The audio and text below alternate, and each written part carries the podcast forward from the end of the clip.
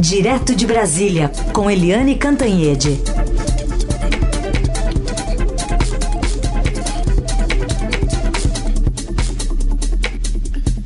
Oi, Eliane, bom dia. Bom dia, Raíssa e Carolina, ouvintes. Bom dia, Eliane, seja bem-vinda. Vamos falar sobre o futuro do Ministério da Educação, já que tem um, um pleiteante aí que tem uma conversa agendada com o presidente Bolsonaro.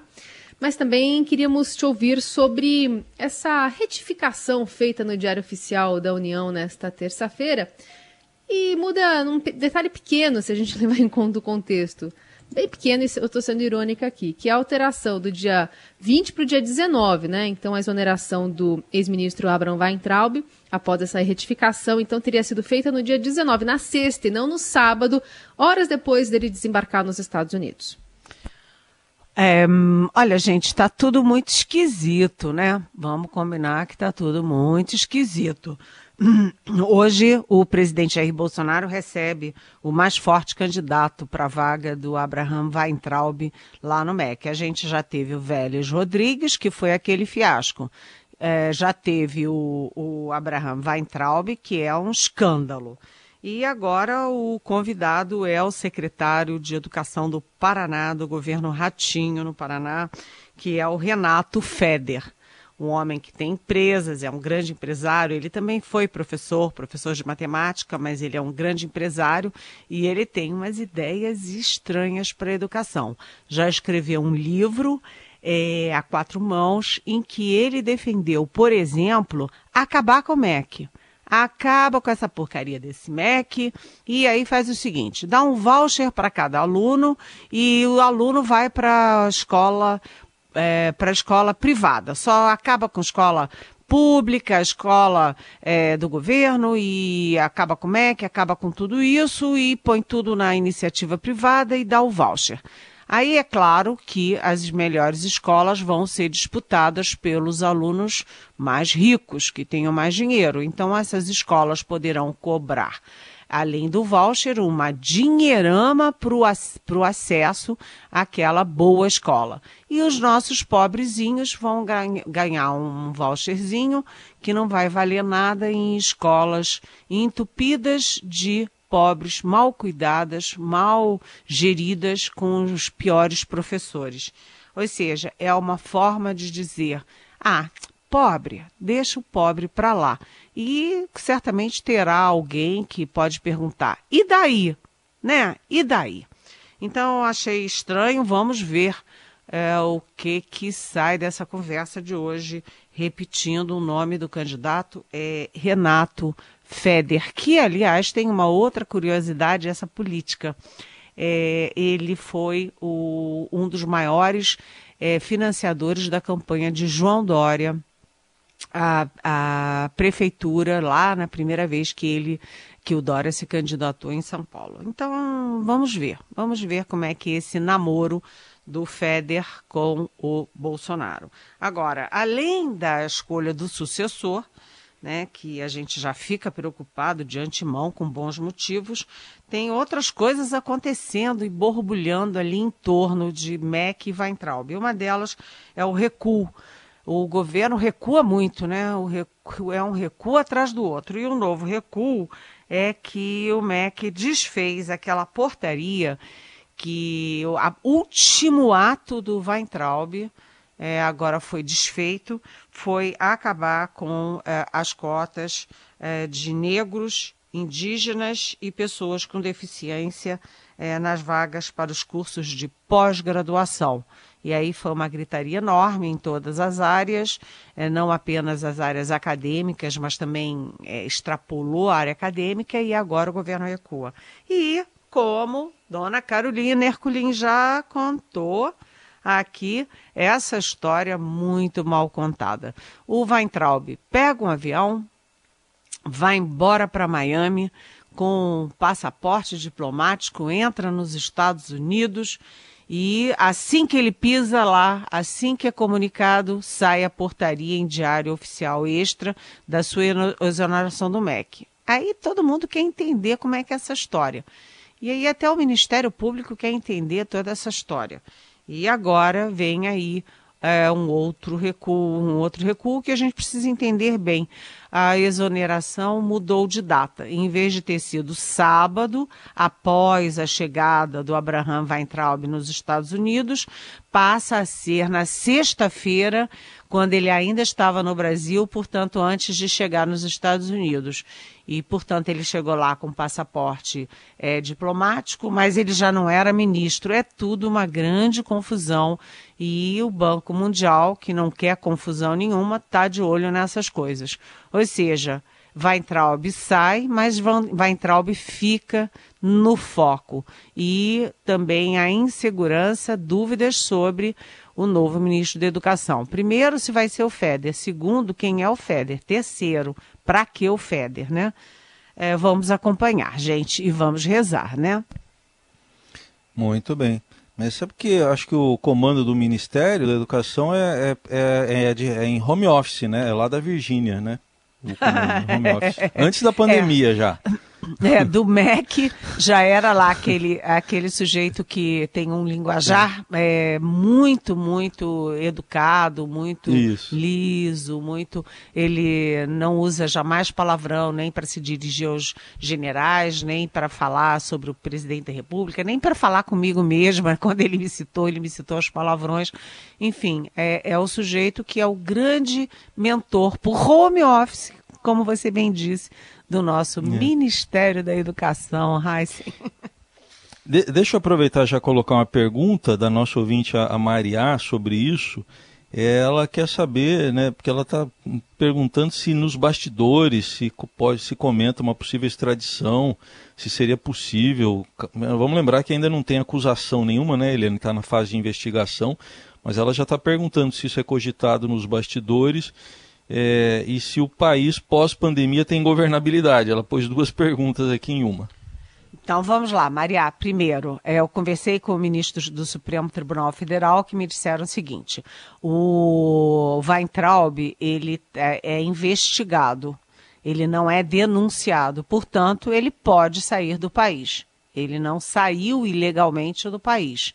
Né? Ele poderia fazer a gentileza, que é comum nesses casos, porque ele tem dois processos, né, duas investigações no Supremo, de comunicar ao Supremo que, apesar de investigado, estava saindo do país.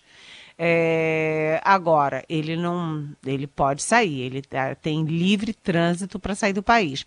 O problema agora, Maria, é como é que ele entrou nos Estados Unidos porque ele entrou com passaporte diplomático e com a personalidade de é, ente público, né, de, de, uma, de um agente público, ministro da Educação. E agora os Estados Unidos ficam sabendo que ele não era é, mais agente público, ele tinha sido exonerado. Isto pode criar uma confusão para ele lá. E vamos ver como é que fica isso.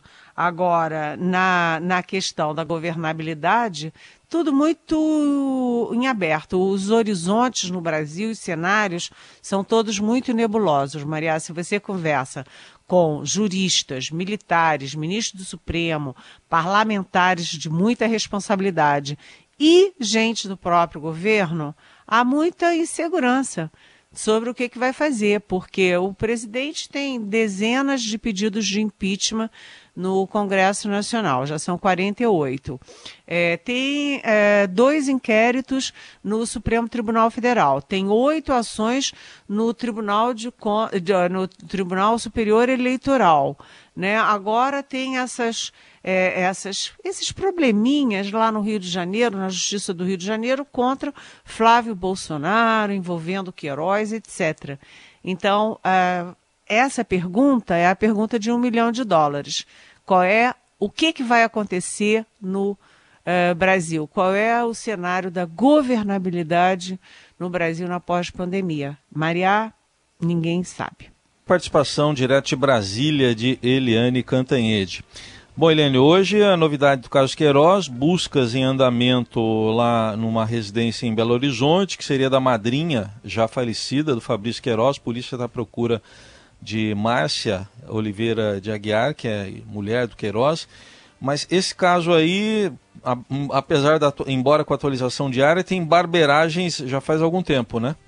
É, é, a polícia me parece que faz essas operações assim, que o presidente Jair Bolsonaro, inclusive, chamou de espetaculosas, né? Ele disse que a operação da prisão do, do, do Queiroz foi espetaculosa mas para mostrar que não está brincando não, que está atrás da Márcia, que é outro pivô dessa história toda e que pode entrar na lista da Interpol como procurada internacionalmente. É, o Queiroz e a Márcia são é, enfim, são aí bombas, relógios, porque ela, eles sabem das coisas. Eles sabem exatamente tudo o que acontecia dentro do gabinete do, do, do Flávio Bolsonaro na Alerj, eles sabem de todas as ali, como é que é aquela história de tudo ser pago com dinheiro vivo, a escola, o das crianças, o plano de saúde, é, dinheiro para cá, dinheiro para lá, o dinheiro sai na, e põe na conta de um, põe na conta de outro, eles sabem essas histórias todas. Né? Então, o Queiroz e a Márcia são uma preocupação grande para o presidente Jair Bolsonaro e para a família dele, para os filhos. Agora, além disso, há a questão das barberagens. O título da minha coluna hoje no Estadão é isso: medo e barberagens, porque é uma atrás da outra. Sinceramente, ninguém entendeu até agora como é que o Queiroz estava escondido na casa do advogado do presidente e do Flávio Bolsonaro, que é o Frederic Wassef. E o Frederic Wassef também não se entende como é que aquela figura, aquele personagem, estava dentro dos palácios, inclusive dentro do palácio da Alvorada, onde mora o, o Bolsonaro, mora a família presidencial. E agora o ACF é outro grande problema para a família, porque ele é boquiroto, né? Ele é falastrão, ele é exibicionista, ele gosta de demonstrar intimidade com eles, fala pelos cotovelos e ele também sabe das coisas, porque ele não teria é, como botar o Queiroz dentro da casa dele se ele não tivesse muita intimidade com Bolsonaro, presidente Bolsonaro e com o senador Flávio Bolsonaro. É, é, são erros, né, barberagens. Essa foi uma da casa.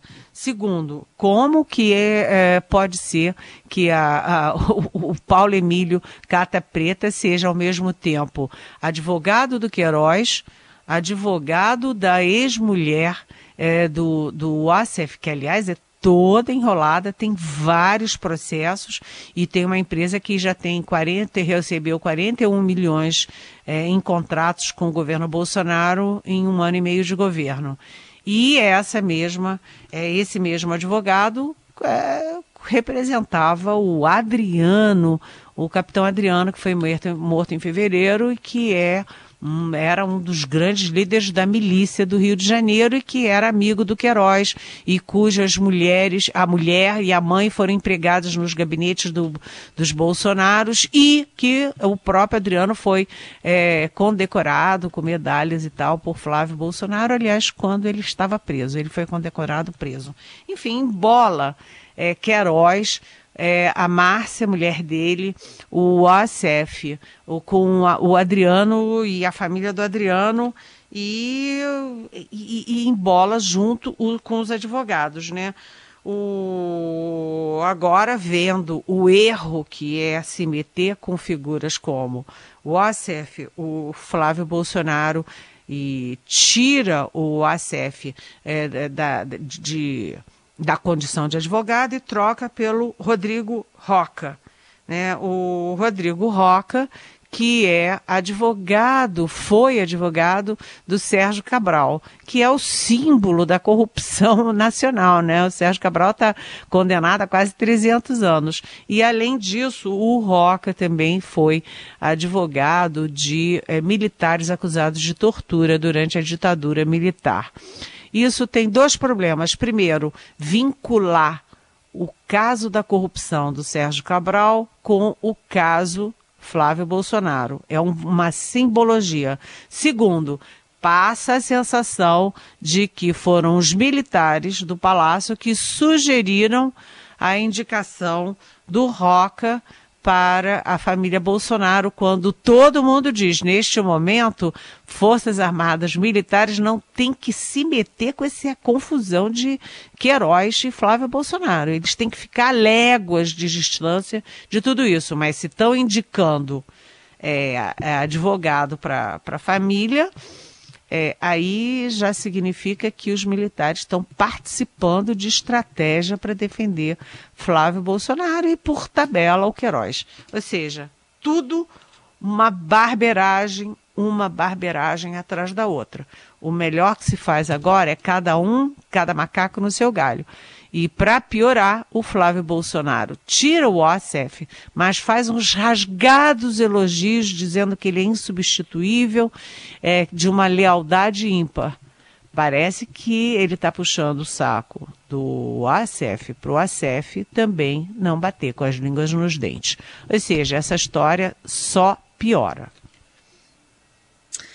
Eliane, queria puxar contigo um assunto que é esse inquérito contra alguns grupos, né, e, e também de parlamentares que atacam a democracia. É, queria a sua avaliação sobre esse inquérito e também juntar com a pergunta aqui da nossa ouvinte Lúcia. Ela diz assim: Eliane, eu não gosto de fofoca. Mas será que este esquema de verbas gigantescas de comunicação oficial ou sites de fake news, alguns estrangeiros em tempo de criptomoedas, servem apenas a fake news ou também está engordando uns bolsos? Suíça é coisa do passado? Será que a nova modalidade de assalto é o, é o foco né, nos cofres públicos? Pergunta da Lúcia. Oi, Lúcia. Olha, eu e a Carolina também, a gente detesta fofoca, sabe, Lúcia? O fofoqueiro é. aqui Sim, é o Heisen Abac, entendeu? Sempre sobra para mim. É, esse é. aí, esse aí a gente tem que ter cuidado com ele, Lúcia. Mas vamos lá. É, na sua pergunta, que na verdade tem dois aspectos, a gente lembra que o Tribunal de Contas da União aprovou as contas do ano passado do Bolsonaro é, com uma ressalva, que é preciso ficar de olho nessas verbas da Secretaria de Comunicação, porque a gente sabe que é, eles abasteceram durante um mês 2 milhões de, é, de enfim, é, sites, blogs, é, Instagram, YouTube, etc., de gente muito complicada. Inclusive, como é que vai parar isso, né? É um dinheiro público da SECOM e aí está abastecendo site russo, né, de, de, de é, é, pornografia, é, não, nada faz sentido. Então o TCU está de olho nisso. Agora, de qualquer jeito, é, precisa ver. São várias frentes. Uma é a questão do dinheiro público, que você tem toda a razão, né? É, e a outra questão é a questão da, da, dos ataques às instituições. E olha, eles estão cuidando muito bem disso, viu, Lúcia? É, tá a PGR em cima, Procuradoria Geral da República, tá o Supremo Tribunal Federal em cima, tá a Polícia Federal, é, tá todo mundo é, de, dando um basta nessa história. Bom, outro, outro ouvinte aqui, outro ouvinte, a Márcia Macedo, ela está querendo saber sobre. Ela disse que houve um encontro de médicos né, no Planalto é, onde, ao que parece, falam da falta de medicação. Eu, na minha ingenuidade, achei que fossem falar da falta de anestésicos para intubação, mas não insistem na hidroxicloroquina. Ela cita que é abolida nos Estados Unidos, mas que insistentemente querem utilizá-la aqui. O que você acha disso? Pergunta a Márcia Macedo. Oi, Márcia. É, a primeira coisa que a gente tem que admitir com toda clareza, né, sem subterfúgios, é que o governo federal fez tudo errado desde o início na pandemia. Até o Trump, que o Bolsonaro diz que é amigão dele, já falou em três entrevistas coletivas diferentes, três, né? Numa delas ele falou três vezes que o Brasil fez tudo errado e agora está pagando um alto preço já, já temos mais de 51 mil mortos, já temos mais de um milhão de contaminados, tudo isso porque faltou comando, faltou é, coordenação e faltou bom senso e faltou seguir as regras internacionais, Organização Mundial de Saúde e tudo o que os outros países estavam fazendo. É, no caso da cloroquina, há uma obsessão do Bolsonaro com essa história. Ele tem obsessões, né? Ele tem obsessão contra o isolamento social. Pronto, ninguém tira isso da cabeça dele, nem a machadada.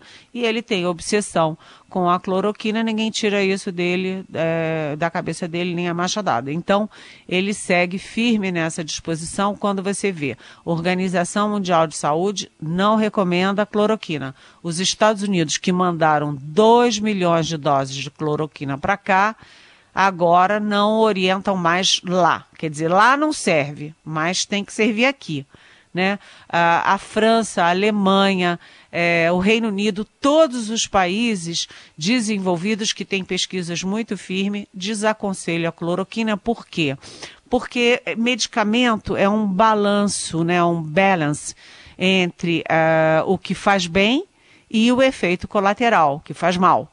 Né? E no caso da, do uso da cloroquina especificamente para Covid, não há nenhuma comprovação científica de que faz bem.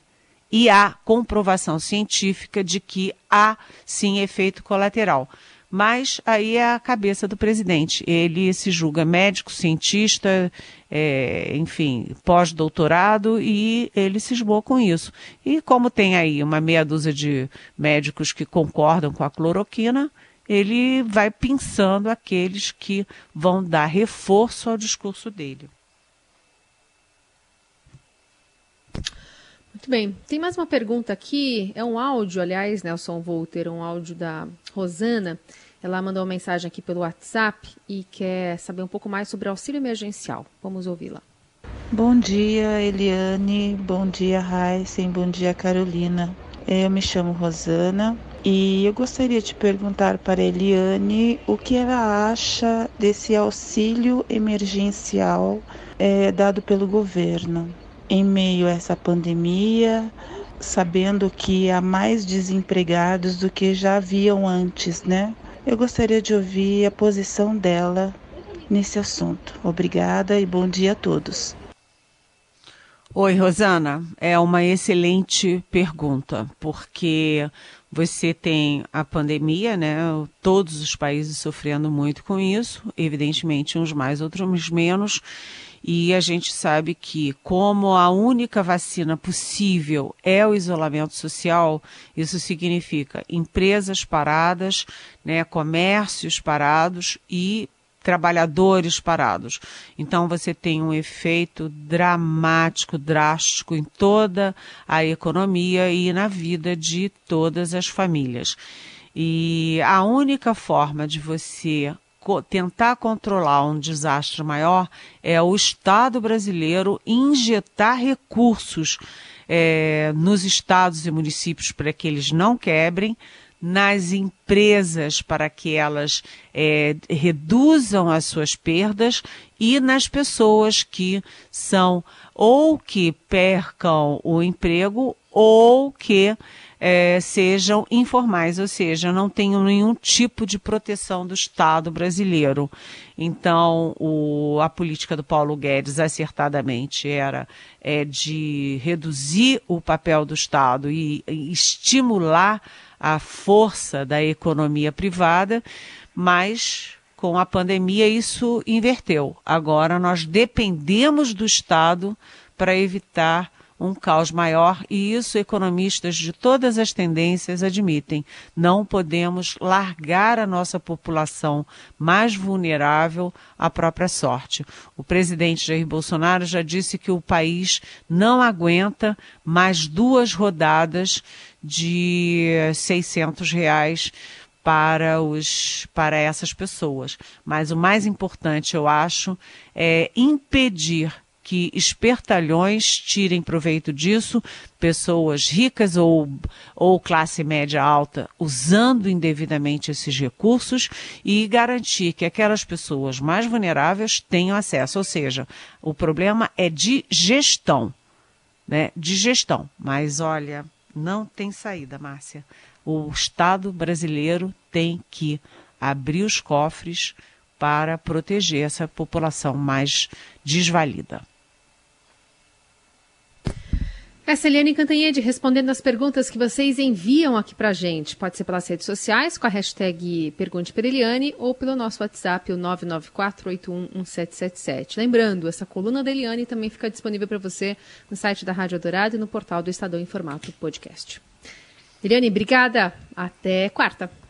E um registro. Hoje, nossas perguntas foram 100% femininas, apesar da gente sempre receber perguntas também dos nossos ouvintes homens, mas hoje foi 100% das mulheres. É beijão. verdade. Beijão para elas, beijão para vocês e até amanhã.